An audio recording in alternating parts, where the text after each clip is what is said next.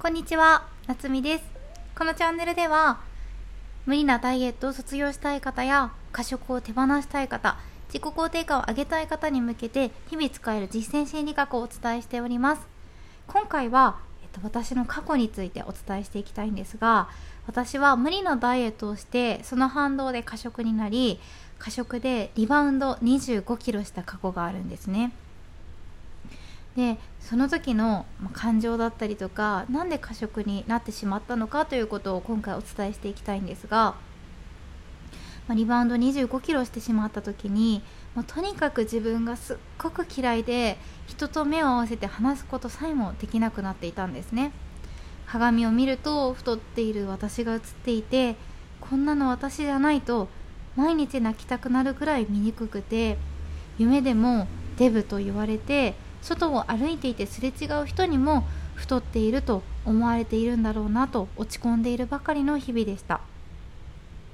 ショートパンツやミニスカートが好きなのに前まで履いていた服は1着も着れないですし男の人から女として全く見られない現実だったんです。自信がないから常にネガティブですし私なんかが口癖でした。私がリバウンドをしたい時にしていた行動はご褒美デーがやたら多くて常にデザートを食べたりとかストレスが溜まったらとにかくコンビニへダッシュしていたりとか味が濃いものやお菓子揚げ物ケーキが大好きだったり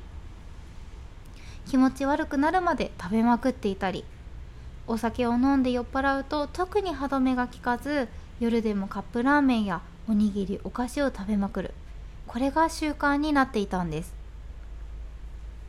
なんでこんなにめちゃくちゃに暴飲暴食したかというとそれは冒頭でもお伝えしたんですが無理なダイエットがきっかけでこんなことになってしまったんですね。なので無理なダイエットは本当におすすめしないです。ですがこんな私でも今では心も変わり常に自分を磨き続けることが楽しくなっていったんですね。そして今ではどんな自分でも大好きです。どんな人でも変われない人はいないですし変わりたい。その気持ちがあればどんな自分にでもなれます。私の投稿では実践心理学をもとにどうやったら辛いダイエットを卒業できるのかダイエットや過食からの解放できる方法をお伝えしていきたいと思います。ちょっとでもためになるなと思ってくださる方はフォローやいいねなどいただけると嬉しいです。ということで最後までご視聴いただきありがとうございました。また次の投稿でお会いしましょう。夏美でした。